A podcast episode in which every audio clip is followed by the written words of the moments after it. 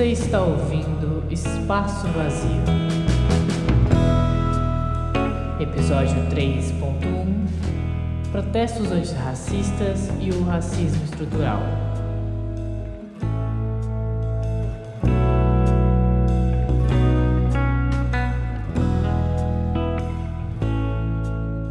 E pessoal, tudo bem? Vindo aqui rapidinho para dar um aviso antes de começar o episódio.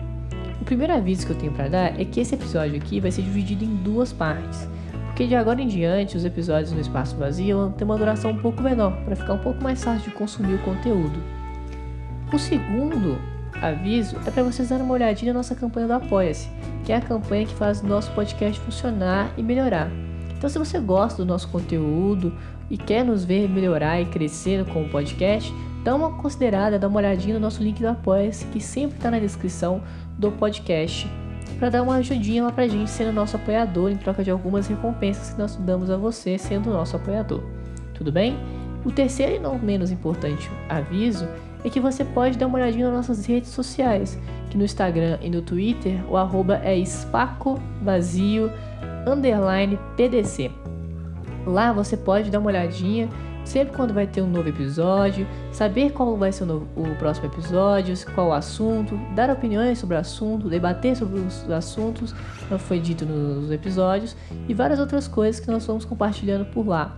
Então dá uma olhadinha lá para você nos ajudar a melhorar o podcast, melhorar com ideias e poder participar e conversar com a gente. Beleza? É isso. Fiquem com o episódio. Tchau, tchau.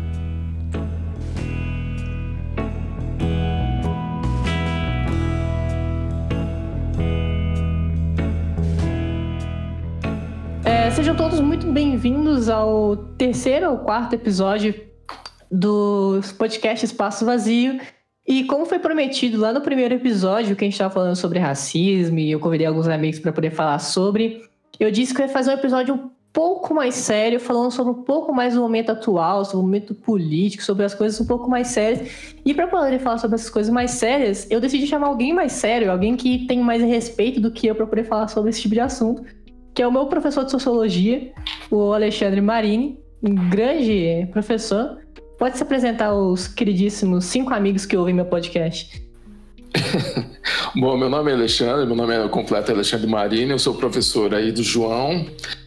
É, é, assim, é professor meio que afastado, né, por causa do negócio da pandemia, a gente praticamente não teve aula esse ano, mas eu já fui professor do João ano passado, sou professor dele esse ano, no terceiro ano, e aí a gente, a gente, ele me convidou para a gente conversar sobre algumas coisas aqui, e assim, tipo, o papo pode ser sério, pode não ser sério, vamos ver o que a gente consegue conversar sobre isso daí. O que vocês, o que vocês levantarem a bola, aí a gente, a gente, a gente entra para chutar. Beleza. E minha querida parceira de podcast também, a Ana. Pode dar um oizinho aí pro, pro nossos cinco amigos. Oi, gente. Espero que estejam todo mundo bem nessa quarentena aí. E o nosso convidado especial também, Claudinho, que é amigo da Ana, também trabalhou com a Ana, que está aqui para poder ajudar a gente com, com, com conteúdos e piadas incríveis. Olá, eu sou, eu sou o Cláudio, é, eu não sou professor, não, não sei te falar assuntos tão sérios assim, mas espero poder ajudar com, sei lá, algumas histórias ou experiências. Sem dúvida. Então, basicamente o que eu queria, eu queria fazer a primeira pergunta já para o meu professor, porque eu adoraria ouvir a opinião dele, para a gente depois debater sobre isso. Professor, me, me dá uma ideia do, do seu do atual momento político, não só brasileiro, mas mundial contra a luta antirracismo e antifascismo, sobre as pessoas estarem debatendo essa pauta se é de direita, se ela é de esquerda, e pessoas defendendo tão avidamente que não existe racismo e etc. Então, o que, que você poderia dizer da gente sobre isso, para a gente daí bater o papo? Olha, você, você colocou duas coisas assim que é, são muito distintas, né? O antifascismo o racismo, né? Elas, elas, elas podem até se conectar em determinados momentos, mas elas são muito diferentes, né? Então, você começa por onde? Pelo racismo ou pelo antifascismo? Onde você quiser começar, à vontade. Olha, é, assim, uh, Eu acho que uma, uma, uma coisa que está. Eu não sei se vocês acompanharam, está todo mundo acompanhando aquilo que aconteceu no, nos Estados Unidos, que gerou uma onda né, de, de contra o racismo, né? Uma, uma onda de protesto contra o racismo e aquilo que começou numa cidadezinha, né? Lá no, nos Estados Unidos, de repente tomou conta do mundo. E aí eu tenho até certas pessoas que se perguntam, né? Como que uma coisa tão, tão particular que aconteceu numa única cidade lá americana, de repente tomou uma onda, uma proporção desse tamanho no mundo. E a única resposta que a gente tem para isso é porque é, a questão não é, é onde começou ou se a cidade é pequena, se é grande, em que lugar que, que, que o evento aconteceu mas sim é, escancarar para a gente que isso é uma coisa que acontece no mundo inteiro, né? Então é, é, essa onda aconteceu porque isso, isso, isso, isso acontece o tempo todo em todos os lugares, né? E, e às vezes é preciso sim um, uma gotinha d'água aí para gerar uma uma onda, né? E é o que, se, é o que algumas pessoas, né, costumam chamar de efeito borboleta, que não tem que não tem vínculo nenhum, né, científico, essa coisa de efeito borboleta, mas ele é poético, né? É, é lindo que, de se ouvir. É, sim, de que a, a, borboleta bate asa num determinado local e aí a vibração faz com que é, os ventos cheguem no outro lado, né? Mas é mais ou menos isso mesmo, né? O racismo é uma coisa que ela, ela é estrutural no nosso mundo, né? Então a gente vive com ela cotidianamente, né? E a gente às vezes nem percebe. Então parece que é necessário que alguma coisa extremamente é, é, é, figurativa, né? Alguma coisa que, que a gente que, que, que move as pessoas, que seja que seja filmada, que seja mostrada, né? Que mova as pessoas para que elas realmente consigam a, a, discutir um pouco sobre isso, né? E é, e é o que aconteceu, né? O, a discussão do racismo tem que ser o tempo inteiro, né? Mas agora chegou a onda, acho que está na hora da gente discutir um pouquinho mais profundamente isso daí.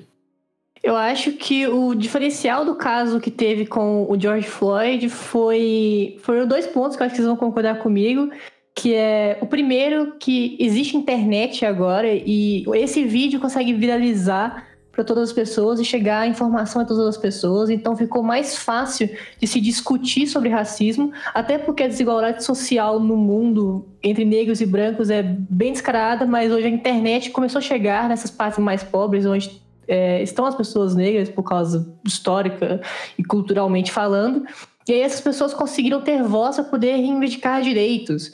E aí, com, o, com esse pequeno estopim de uma agressão policial totalmente indevida e que acontece diariamente, que tanto nos Estados Unidos quanto no Brasil, ela se tornou tão comum que às vezes a gente nem se liga mais do que do quão errado aquilo é.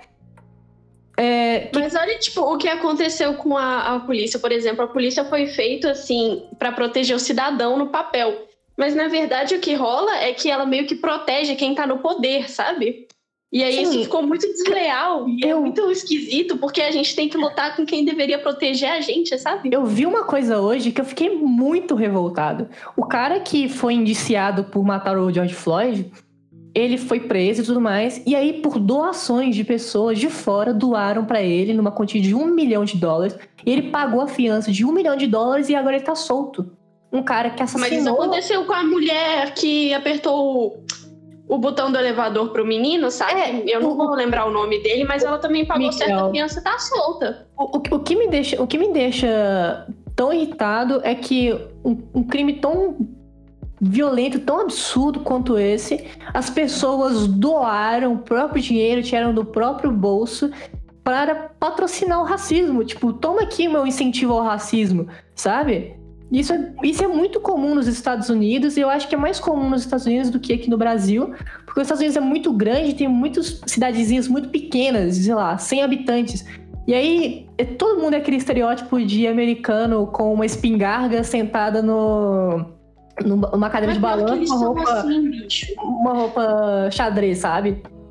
Um faroeste, Mas, tipo assim, quase aproveitar que a gente está entrando nesse conceito, né? Só para deixar assim registrado, essa é a minha opinião, caso. Tipo, realmente existe muita agressão policial, mas assim, a gente não tem que meio que tipo odiar a polícia, sabe? O que a polícia representa. Eu acho que ela é importante para a sociedade, entende?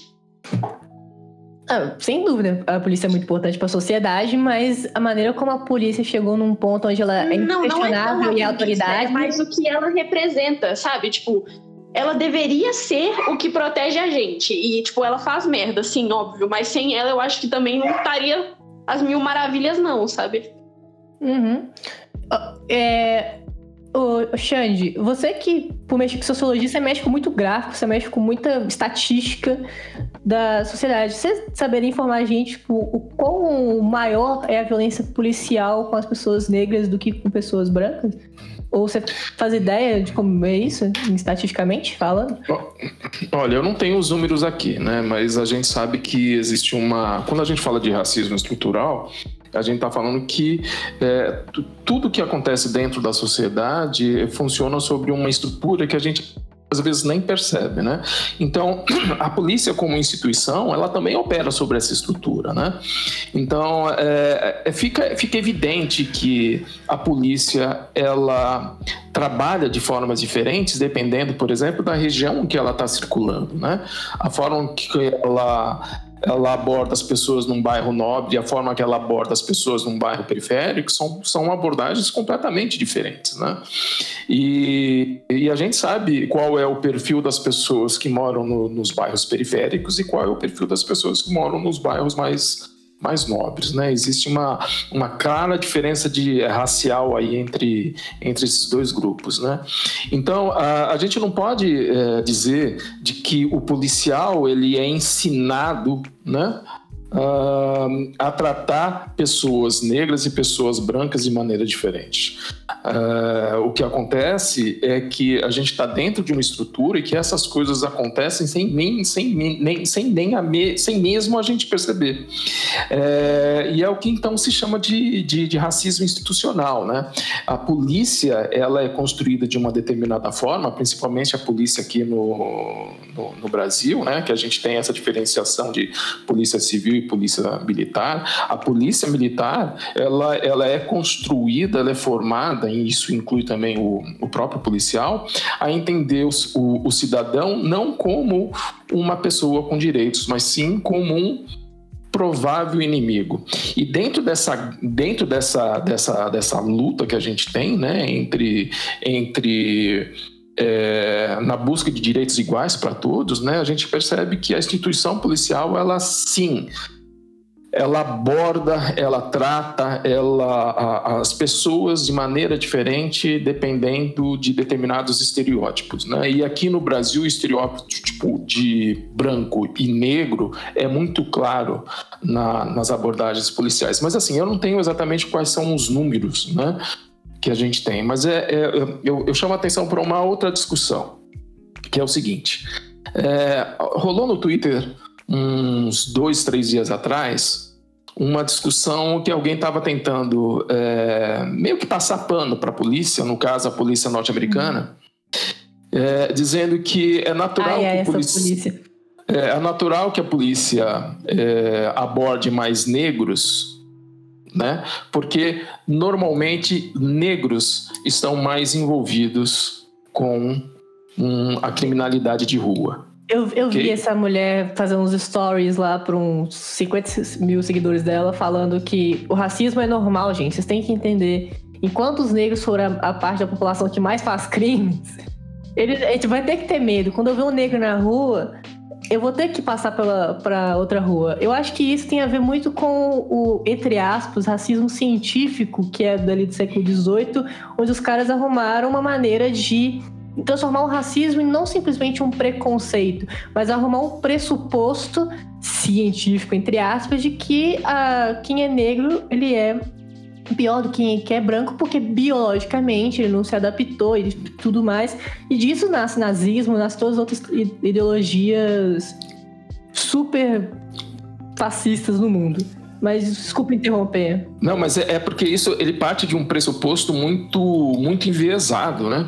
Então você pode até vamos vamos admitir, tá, de que a, a maioria da população é, que que, que é, criminosa de rua seja de uma, de uma determinada cor. Isso, isso não significa que você deva abordar as pessoas, todas as pessoas daquela cor de forma diferente. A segunda é, se você, se você pode partir de um pressuposto errado também, mas um pressuposto é, muito parecido com esse, né, que foi utilizado no Twitter esses, é, esses dias atrás, que é, olha, se você pegar a, a grande maioria das pessoas que foram presas por corrupção, você vai ver que são pessoas brancas. Então, o que, que a gente deve fazer com as pessoas brancas? A gente deve de deixar de fazer negócios com as pessoas brancas? A gente deve de, é, deixar de eleger pessoas brancas para trabalhar no, no, no poder legislativo. No, no, é, no, no poder é, governamental, a gente vai deixar de contratar pessoas brancas para trabalhar como diretores de empresa, a gente vai deixar de trabalhar com pessoas brancas em bancos. Então, é, é, o pressuposto inicial é muito ruim, entendeu? Uhum. A ideia é péssima do início ao fim. Não tem nem como. Mas esse racismo estrutural, ele vem com a gente desde a época colonial do Brasil, né? Que por exemplo, aqui era muito usado, foi muito usado o tráfico negreiro, né? E nisso até quem, quem era nascido aqui se acostumou com esses pressupostos. Até hoje a gente vive, né? Tava comentando com o João esses dias que a gente vive até com algumas palavras que são, tipo, racistas, tipo, de natureza, sabe? Que a gente meio que concorda com elas, sabe? É, tipo, eu, eu não lembro exatamente onde que eu tava lendo esse artigo, mas é, tipo, o racismo em si desse, da questão de tráfico negreiro, ele não era tratado como um racismo, de tipo, o negro é inferior ao branco e tudo mais. Com o passar do tempo foi funcionando isso por causa da, da história escravo, escravo, escravo, ah, isso, é, que aconteceu durante esses tempos. O que basicamente, tipo, eles queriam escravos e tinha um mercado de escravo na, na, na África e era o caminho. eles compraram a maioria dos, do, dos escravos lá e levaram eles pro Brasil. Mas a ideologia, entre aspas, de racismo mesmo, que, tipo, se tornou a base do pensamento das pessoas se sentirem realmente muito superiores às outras, em, o, não só por estar numa hierarquia acima, mas porque acha que divinamente ela é melhor que outra pessoa, vem ser só depois, tá ligado? Lá pro século XVIII, XIX, por aí. O caso dessa mulher que, que ela, ela falou, fez esses stories falando que quando ela vê um negro na rua, ela vai ter que atravessar para outro lado e, fala, e o, o, racismo sempre vai existir enquanto é, a maioria dos, dos, criminosos forem negros. É, isso também é parte muito da, das pessoas brancas que acham que o racismo é, ele existe por causa das pessoas negras, porque as pessoas negras fazem coisas que meio que, por exemplo, a maioria das pessoas é, que são criminosas é, são negras Aí as pessoas brancas falam: como, que a gente, como é que eles não querem que a gente taxe eles de alguma coisa se, se são eles mesmos que colocam essa. Esse são, estereótipo neles. É, são eles mesmos que colocam esses estereótipos neles, sabe? sabe? E eles. É, é, como, é como aquele caso: a mulher que sai de casa com uma roupa muito curta e às vezes é assediada por algum homem e eles colocam a culpa na roupa da mulher, sabe? É, é não, um assediador. É, não no assediador. E eu acho que muito disso. É, é, é, é, ignorar história. É tipo não ter pegado um livro de história para aprender, sabe? De que é, teoricamente quando acaba, tipo o escravismo não acabou tipo há 500 anos atrás, sabe? Faz 100 anos. Existem, tipo, tem gente que tem avô que foi escravo. Eu li uma matéria esses dias atrás no G1 que uma mulher que ela tava há 35 anos presa dentro de um negócio tá, por trabalho escravo. Tipo, existe escravo, escravos até hoje, Escra entende? Escravismo contemporâneo existe demais, velho. Ainda é, mais não, no interior. Não, mas o escravismo contemporâneo, ele conta, por exemplo, dentro das grandes indústrias, coisas na China, as criancinhas produzindo sapato. Mas o escravismo é antigo mesmo, de você prender uma pessoa como se fosse sua propriedade e colocar ela trabalhando em troca de comida e, e tipo, uma casa em condições péssimas, sabe? E isso foi, tipo, há uma semana atrás. Então, tipo, as pessoas acharem que aquele passado já acabou e não existe mais, é burrice, completa burrice, porque Cara, se foi tão recente, está tão vívido das nossas memórias, das memórias dos nossos antepassados, que mesmo quando o, escravismo acabou, tipo, por lei, né? Teve o ventre livre, teve a lei áurea e tudo mais. O povo negro ainda era totalmente. É, sofria preconceito ainda, foram tiveram que ser expulsos e ir para os morros, construir suas moradias, porque eles não eram contratados, não eram pagados salários, não tinha boas condições de vida, e isso não só no Brasil, mas também nos Estados Unidos e em outros países escravocratas, onde o negro não teve nenhuma chance de ascensão social por muitos, muitos anos. Então, eu, meu pai mesmo me diz, meu pai tem os seus 47 anos, eu não sei, mas quando eu pergunto pro meu pai, pro meu avô, nas épocas dele quando ele era criança, era muito, tipo, impossível pro, pro quem era negro entrar numa faculdade, sabe? Isso só foi ficar um pouco mais visível na realidade de alguém negro, mais pobre, lá pros anos 90, sabe? Então, tipo, acabou de mudar um pouco da mentalidade, acabou de entrar, sei lá, no sistema de cotas, não faz 10 anos que não tem sistema de cotas, sabe? Então, por que, que você acha que o negro é, é, a maior parte da população que comete crimes? É simplesmente porque os negros são mais, entre aspas, malandros do que os brancos? Não foram eles... abraçados socialmente. Ou é porque eles não tiveram as mesmas oportunidades do que você teve, sabe? Não é, por... é porque a história daquele povo foi muito pior do que a sua, teoricamente, sabe?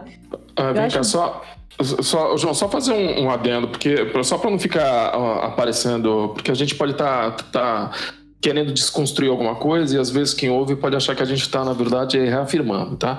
Em nenhum momento a gente pode dizer de que eh, negros é, como, é, com, é, cometem mais crimes e brancos cometem menos crimes, ok?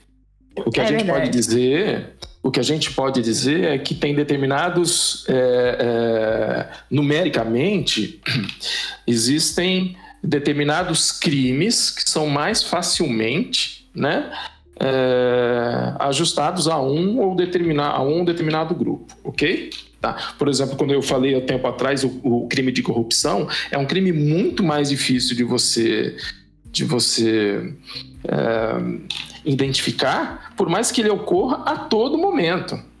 Seja comum, né? Esse, o crime de corrupção acontece a todo momento. Mas ele é muito mais difícil de identificar, por exemplo, do que um, um, um roubo, um furto, um assassinato. Não uma violência assim. explícita, assim. né? E outra coisa tem a ver também com a maneira institucional de se abordar determinadas, determinadas é, é, é, determinados crimes e determinada população. Então, por exemplo, quando eu falei lá atrás que a polícia age de maneira diferente quando aborda um branco e um negro, isso também acaba refletindo no número de pessoas negras que são imputadas como criminosos muito mais, é muito mais fácil imputar um crime às pessoas negras do que um crime às pessoas brancas, um crime comum de rua, porque as pessoas negras são muito mais facilmente abordados pelas polícias do que os brancos. Então, quantas, é, quantos crimes já não, já não foram, já deixaram de ser imputados justamente porque a pessoa é branca? Não teve abordagem policial, ou a abordagem policial foi feita de uma maneira diferente, ou então essa pessoa, as pessoas brancas, por exemplo, têm mais acesso a, por exemplo, a advogados, a bons advogados e por aí vai, né? Então dizer de que pessoa negra é, é, é, é, tem mais é, é, mais comum que pessoas negras façam crimes do que pessoas brancas é um erro absolutamente tremendo. É ignorar como que a, a, as instituições policiais funcionam, como que a justiça brasileira funciona, é ignorar toda a desigualdade que existe dentro da estrutural que existe dentro da nossa sociedade, que faz essa coisa se repetir. Só só para efeito de, de, de, de, exemplo, quando você falou de pessoas negras até hoje que, que na escravidão, né, que, já, que, que viveram a escravidão, estão vivas até hoje, eu não sei se vocês conhecem, tem um cara que eu gosto demais, ele fez 90 anos de idade, ele chama Tony Tornado. Tony Tornado. Ah, eu vi. Ele é, ele... O aniversário do pai dele, né? Exatamente, então, outro lado ele fez 90, ele tem 90 anos de idade, ele é um ícone do movimento negro, ele é um ícone da música soul aqui no Brasil, entre os atores negros também, acho que quem não conhece vai procurar a história desse cara, o cara tem uma história linda, e o pai dele, que está vivo ainda, ele foi escravo. Então existe ainda pessoas contemporâneas a gente que passaram por esse processo. E aí querer comparar é, as nossas possibilidades, a possibilidade da população branca com uma população que ainda hoje, ainda hoje, tem pessoas que viveram aquela época de escravidão, pelo amor de Deus, é ignorar é, todos os processos envoltos aí, né, no desenvolvimento aí do, de cada grupo. É, é, é, é, total ignorância de pensar de que a história ela se limita ao presente, sabe? História é muito mais do que você vive e acha que é. História são fatos, tá ligado? É, é diferente você ter uma opinião sobre alguma coisa, ter uma ideia sobre alguma coisa, discutir contra fatos. Dizer que o escravismo no Brasil não existe, que isso afeta a vida social da gente até hoje, é uma, é uma grande mentira, né? É, então, aí eu gostaria de fazer uma pergunta geral para todo mundo, principalmente para o Alexandre, né, já que a gente tem a oportunidade de estar conversando assim. É, vocês acham que a sociedade está caminhando para tipo não existir mais o racismo ou você acha que na verdade a gente nunca vai chegar a um ponto que não exista o racismo, mesmo que estruturalmente? Não, acho que vai acabar. É, tipo, é, é, é questão de moldar o, o, consciente coletivo das pessoas, sabe? A gente hoje, eu não vou conseguir parar de ser racista 100% porque inconscientemente eu já fui instruído dessa forma. Mas uma criança hoje, as próximas gerações que vierem foram ensinadas desde pequenas que não existe diferença entre o, o preto e o branco e as pessoas são normais, ela não vai chegar mais uma pessoa negra, uma pessoa branca, ela vai chegar pessoas, sabe?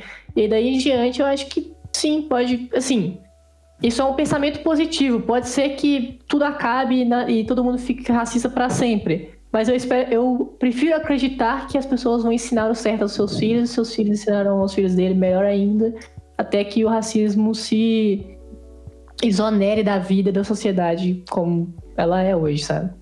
Eu acredito que ainda tem um longo, tipo, um longo caminho que a gente tem que percorrer ainda para chegar nisso de não existir o racismo. É, mas é, eu acho que a gente já tá. A gente já, já, já fez muita coisa. É, é, já foram levantadas muitas, muitas bandeiras, a gente tem muitos aliados. E eu acho que é uma, uma coisa que, que a gente tem esperança de que vai melhorar e que é, tem, tipo assim, 70% de chance de uma. É, é, é, falando assim, não, nada, nada estudo científico, não, é, é mais minha cabeça. Números tirados do cu, é, parte 2. Sim, sim, eu acredito que, tipo, se for para colocar um número, tipo, 70% de chance de que essa seja uma realidade no futuro, mas a gente está no caminho certo, tipo, abrindo, tendo discussões assim, é, e passando, tipo, essa palavra adiante para pessoas que às vezes elas não elas, elas, elas descobrem, entre aspas, que são racistas, né? E elas tentam pesquisar mais, estudar mais sobre isso para entender o que é o racismo, que é, a gente é muito importante a gente estar tá passando essa palavra adiante. Então, isso que a gente está fazendo e várias outras coisas que várias outras pessoas estão fazendo estão contribuindo muito para que isso se torne uma realidade no futuro. Agora, será no futuro próximo ou distante, aí não tem como saber mesmo. Até mesmo porque depende muito das pessoas. Que às vezes a pessoa que ela, ela não é racista, ela não é um membro da Ku Klux Klan, sabe? Mas ela tem atos racistas que ela nem mesmo reconhece por falta de conhecimento. E, é, e isso é a importância da democratização da internet que ela trouxe pra gente, que é o acesso da internet se tornar tão fácil às pessoas de que ela consegue pesquisar três palavras ali no Google e vai aparecer uma caralhada de manchete, de artigo, de informação. E, as pessoas, e algumas pessoas, isso é muito bom, que elas estão com vontade de aprender mais sobre. Sabe? Olha, o conhecimento vai salvar hein? Eu tenho, respondendo a Ana, eu tenho uma visão extremamente pessimista com relação à pergunta dela. É, assim, é, a gente não tem, obviamente, que tudo que a gente que eu vou colocar aqui não é uma resposta certa, né? Mas é, tem algumas coisas que a gente pode se perguntar. Por exemplo, é, da, da, onde que surge o preconceito, né? Porque já que a gente está falando de racismo, a gente está falando de preconceito, né? E aí, quando a gente fala de preconceito, sai para tudo, né? preconceito contra, contra qualquer tipo de grupo, né? Qualquer tipo de, de que seja de raça, que seja de gênero, que seja de, de local geográfico, né? Que seja de classe.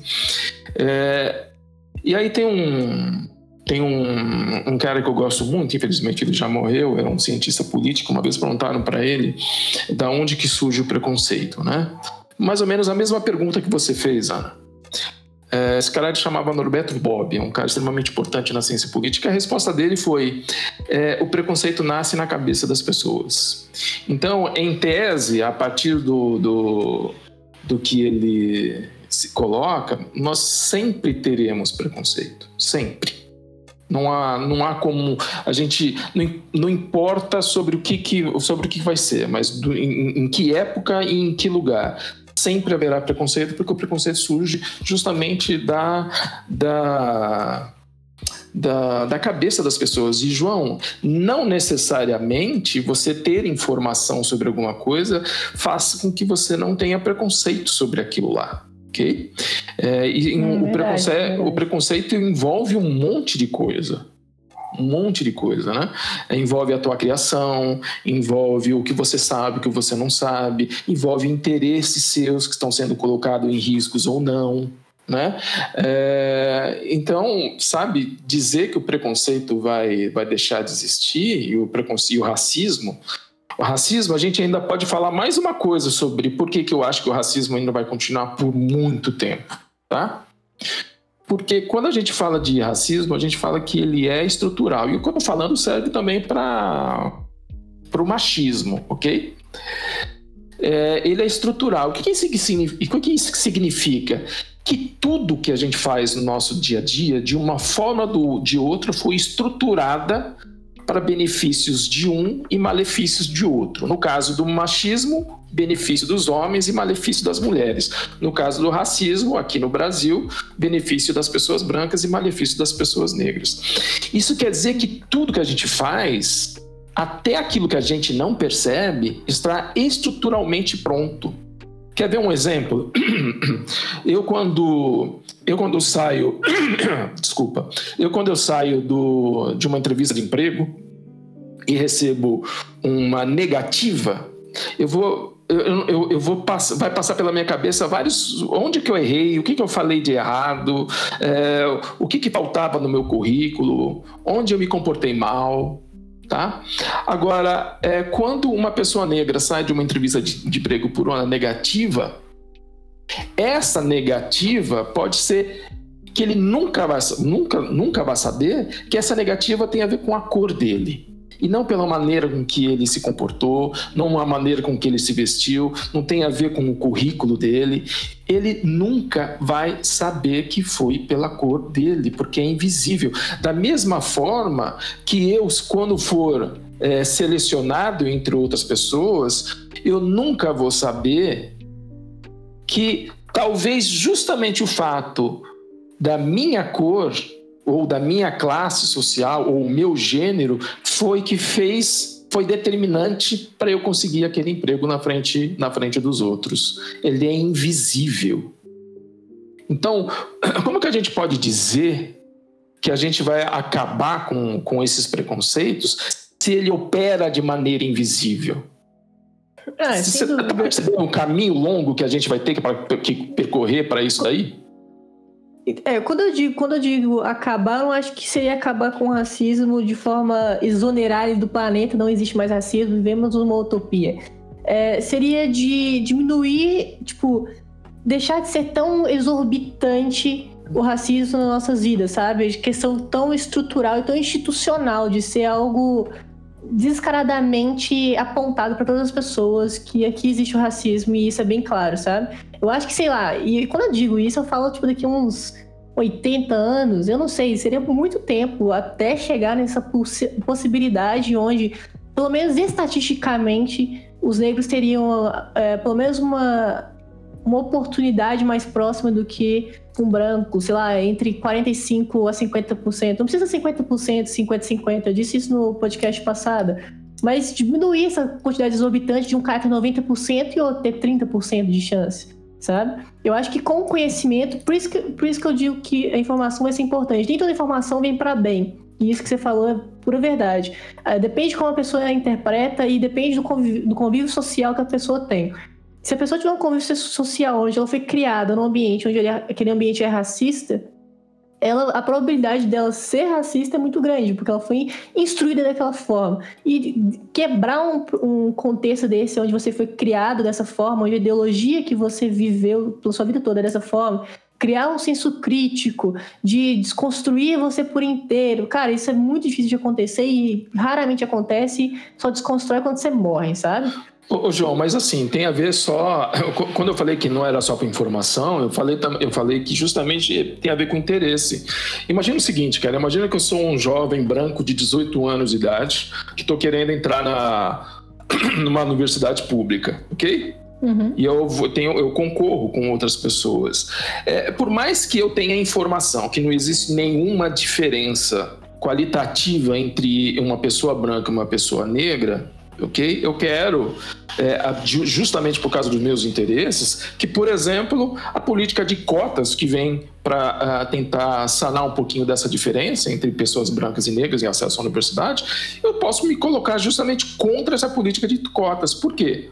Por Porque tira a oportunidade de, de ganhar. É o interesse de poder de manter seu privilégio. E eu acho Exato. que esse é o maior problema que pode ter. Mas o que eu acho também que que pode haver no futuro, entre de pouquinho a pouquinho, assim, daqui uns 80 anos, igual eu disse, das pessoas, entrar um pouco no inconsciente dessas pessoas, de pelo menos uma parte, de que nem todo privilégio ele é bom, de certa forma. De que, sei lá, colocar na cabeça das pessoas que excluir algumas pessoas da, da sociedade não é tão inteligente, porque, se, por exemplo, se eu tenho mais LGBTs com acesso à faculdade, mais negros com acesso à faculdade, e tudo mais, e eu consigo aumentar minhas pesquisas do meu país, todas as coisas. Essa...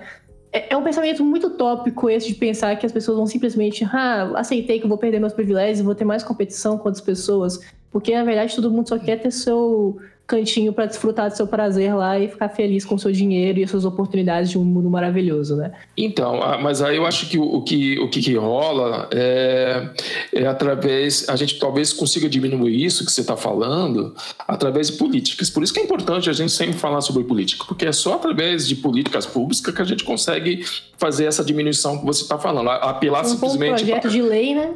A pessoa não é, obedece a, a, a, achar que somente a, consci, a, conscientização das pessoas vai levar a, isso é, uma, é, é contar com uma, coisa que não dá para ser contada. Então, um, a gente pode fazer um paralelo, por exemplo, com com o lugar da mulher nos últimos 100 anos, né? Olha para olha o lugar da mulher no, há 100 anos atrás e olha o que a mulher conquistou 100 anos depois, né? Há quem diga, inclusive, que as mulheres têm, são donas de todos os direitos lá, pá, pá, pá, pá. Mas olha só, 100 anos depois, através de várias conquistas, as conquistas foram conquistas políticas, né?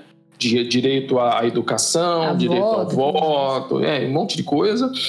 Mesmo assim, toda vez que a gente vai ver um, um qualquer dado com relação à mulher, a gente vai ver a violência física, a violência é, sexual, a violência psicológica contra a mulher. Não só a gente vai ver, por exemplo, diferença salarial com relação às mulheres, diferenças de oportunidades, acesso a uma gama de instrumentos que existem na sociedade que ainda se dão de maneira muito, muito diferentes entre homens e mulheres. Por mais que que o movimento de mulheres tenha conseguido um monte de coisa nos últimos 100 anos. É, eu não sei. importantes, mas ainda não conseguiram o que era de fato a, a igualdade dos direitos. Ainda a mentalidade das pessoas ainda permanece a mesma de 100 anos atrás, pelo menos a maioria dos homens que, que aceitaram seus privilégios e querem continuar com seus privilégios, porque é melhor você estar em cima na, na cadeia da, da sociedade, assim no sistema é, da sociedade. Não só, né, João? Tipo, é, você me corta se eu estiver falando demais, mas assim, é tipo. É, você já escutou falar esse papo de corrupção? Uhum. Ah, tem que acabar com a corrupção, blá, blá, blá. Existem, existem estudos muito grandes sobre corrupção e o que a gente percebe, através de alguns estudos, é que toda vez que você tenta barrar formas de corrupção, né, dela acontecer, ela, ela, ela se adapta. ela se modifica, ela fica mais sutil, mas ela continua acontecendo. Entendeu? Não adianta você sair por aí prendendo corrupto tá? Outros hum. corruptos surgirão. E é, é, não, adianta, não, não, adianta você achar que as pessoas deixarão de ser corruptas porque as pessoas corruptas estão sendo presas. Não. Ela vai se tornar mais sutil, ela vai se tornar uma, uma corrupção, sei lá, de uma, feita de uma maneira cada vez mais difícil de você perceber. Sem comprada, né? É, e, e, a, por que, que eu tô e falando isso? E a corrupção não é somente para. É, porque as pessoas estão acostumadas de ligar os noticiários e ver corrupções gigantescas dentro do governo, ou de construtoras, ou coisa do gênero. Mas a corrupção vai desde pequenos, o, o pequenos roubos ali dentro de pequenas empresas até coisas bem menores. E isso é a mentalidade do povo que segue desde sempre e as pessoas aprenderam a deixar isso como uma forma cultural do brasileiro, de chamar de jeitinho brasileiro das coisas de ser. Isso, mas vê, mas vê só, João. Persiste assim. Mas até, ah, eu, quando eu falei de corrupção foi justamente para comparar com relação a essa questão racial, tá?